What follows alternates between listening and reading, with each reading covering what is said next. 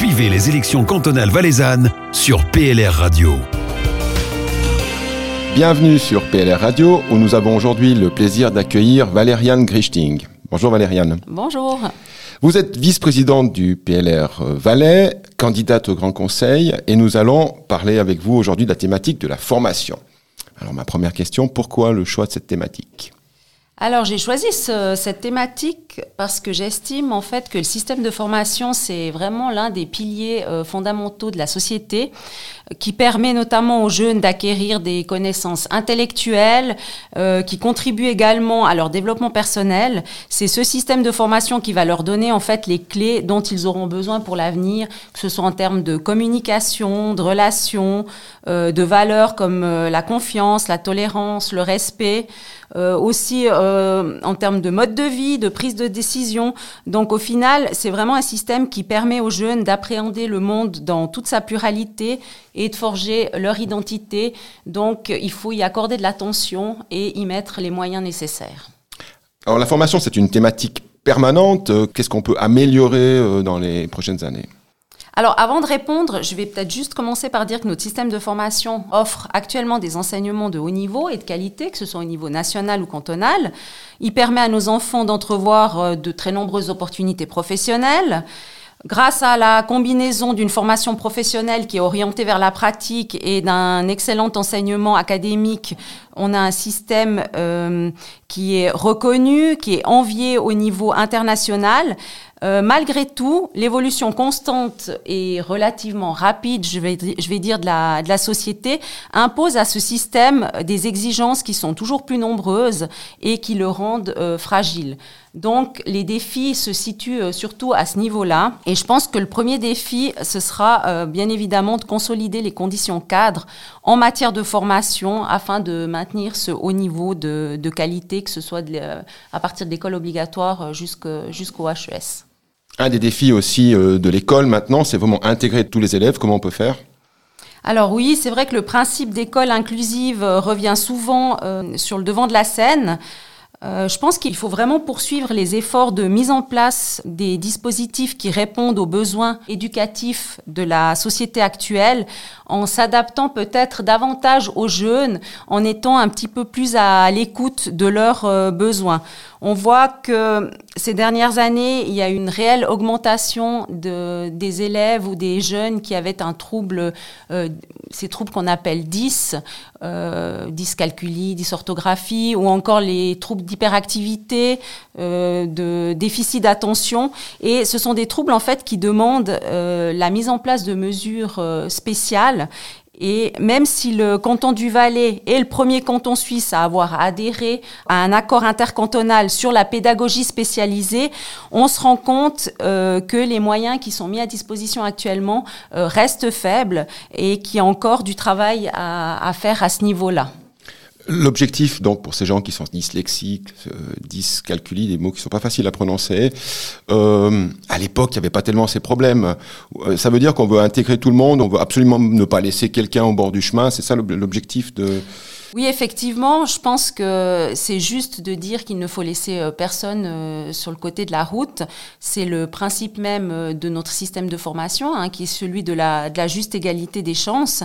Donc, il faut vraiment essayer de jouer avec ben, cette nouvelle donne pour intégrer au mieux ces élèves qui ont des problèmes et des difficultés d'apprentissage, mais aussi aider peut-être les, les, élèves qui viennent de l'étranger à s'intégrer aussi avec la langue, euh, avoir plus de moyens pour l'apprentissage de la langue. Donc on peut parler de cours, d'appui, des choses comme ça, euh, de soutien peut-être aux parents? À commencer peut-être aussi par les, par les parents, c'est peut-être euh, une bonne question, effectivement, de se dire qu'il y a aussi du travail qui doit être fait en amont pour que, pour que les, les élèves se sentent mieux après dans le, dans le cadre scolaire. Vous l'avez dit, il y a des manques de moyens. Euh, comment on peut faire pour avoir plus de moyens? Est-ce qu'il y a des, discussions avec les autres cantons? Est-ce qu'on peut trouver une espèce d'harmonisation euh, dans tout ça? Oui, je pense qu'il y a une réelle euh, harmonisation et un renforcement des pratiques à chercher en fait, parce qu'on voit déjà même au niveau de notre canton, il y a des, il y a des différences à certains niveaux entre le Haut-Valais et le, et le Valais roman.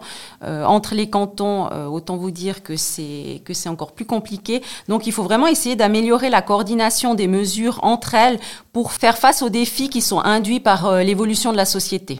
Vous parlez d'évolution de la société. Euh, on connaît très bien déjà les, philosophes grecs disaient à l'époque qu'il y avait plus de jeunesse. Euh, est-ce qu'aujourd'hui euh, il y a plus de jeunesse ou en fait ça change pas et puis non, je, on peut pas dire qu'il y a plus de jeunesse. Après, je pense que la jeunesse, elle a changé. Le style de vie qu'on mène a changé aussi. Il y a énormément de stimuli extérieurs qui qu'il n'y avait pas auparavant, et ce sont des critères dont il faut tenir compte par rapport à l'éducation des enfants dans le milieu scolaire. Autre thématique aussi dans la formation, c'est la formation continue. Euh, c'est vrai qu'à l'époque, euh, l'orientation était prise à 15 ans. Maintenant, il y a peut-être des passerelles qui sont beaucoup plus importantes. Euh, on peut avoir une certaine orientation à 15, changer à 30. Qu'est-ce que vous en pensez de cette thématique? C'est une thématique qui est tout à fait actuelle. Hein. Euh, quand on discute avec des gens un petit peu plus âgés, ben on voit que c'est des personnes qui sont restées dans le même métier durant toute leur carrière. Maintenant, euh, on voit de moins en moins ça. Les jeunes doivent aussi s'adapter au marché de l'emploi et puis, pour coller un petit peu plus à, ce, critère d'employabilité, on doit promouvoir et rendre accessible la formation continue. On est dans un monde du travail qui est en perpétuelle mutation et l'apprentissage tout au long de la vie est quasiment devenu une nécessité sociale et économique.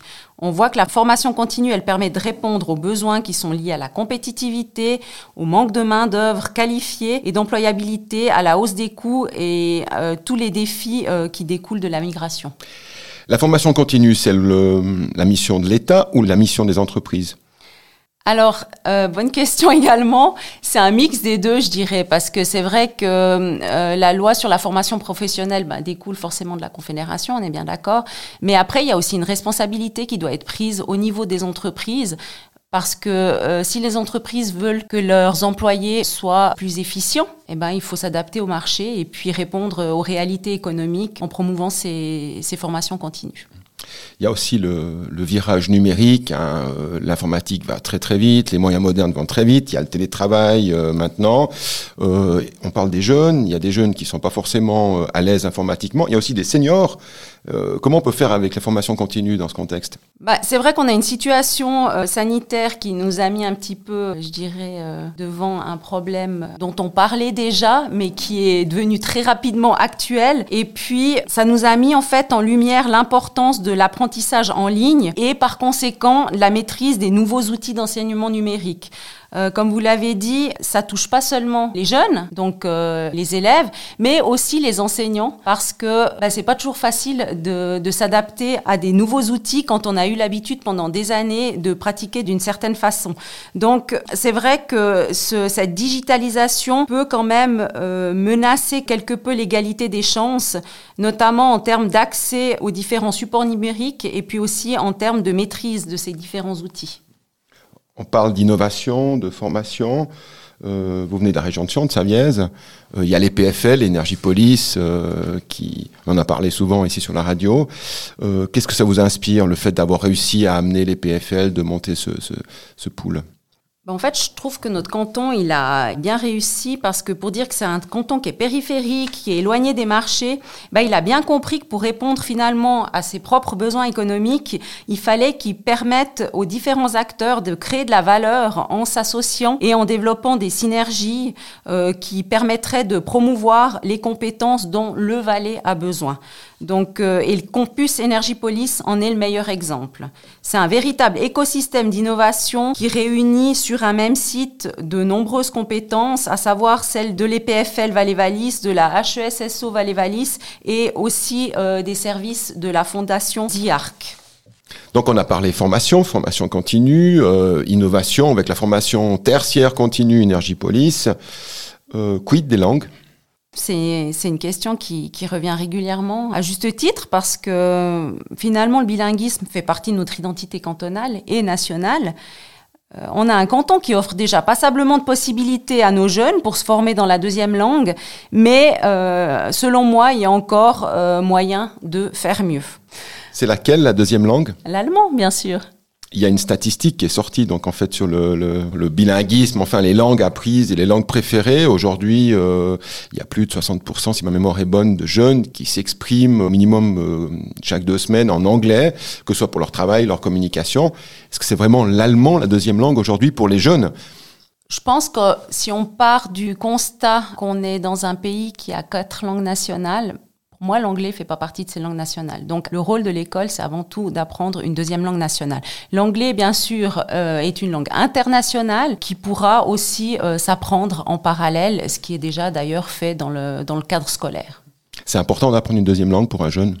Ah oui, bien sûr, bien sûr, parce que les intérêts du, bilinguisme, ils sont multiples, hein, euh, en termes d'employabilité, de, mobilité professionnelle aussi, euh, de compétitivité des entreprises. Ça renforce aussi les liens professionnels et économiques qu'il peut y avoir entre les deux communautés linguistiques de notre canton.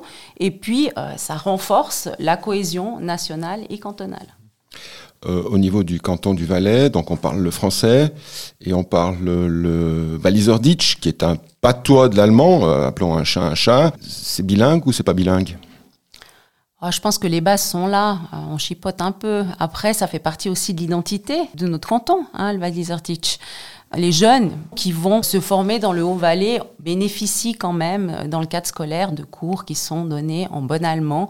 Et puis, ben, euh, s'ils ont la chance euh, ou le courage de d'apprendre le Teach à côté, ben, c'est du bonus pour eux, je pense. Donc vous êtes clairement pour le renforcement des échanges scolaires avec le Haut-Valais, la possibilité d'aller faire des études euh, à Brique, par exemple Oui, tout à fait. Par contre, je pense que le, les efforts doivent être mieux ciblés parce que pour moi, il n'y a pas de miracle. Pour apprendre une langue étrangère, il faut vivre en immersion. Et puis, vivre en immersion, ça ne veut pas dire vivre en immersion trois ou quatre jours dans une année euh, scolaire. C'est bien ce qui est fait. Euh, pense notamment euh, aux, échanges qui sont euh, élaborés au cycle d'orientation, mais euh, il n'y a rien de mieux que les échanges qui durent un petit peu, que ce soit sur une année ou même plus. Donc il faudrait vraiment encourager ces, échanges à long terme. Oui, c'est vrai que les échanges linguistiques scolaires apportent, peuvent apporter beaucoup aux jeunes du canton. Nous les encourageons à le faire. merci Valériane pour cet entretien et bonne campagne sur Discussion. Merci à vous. PLR Radio, la radio proche de vous.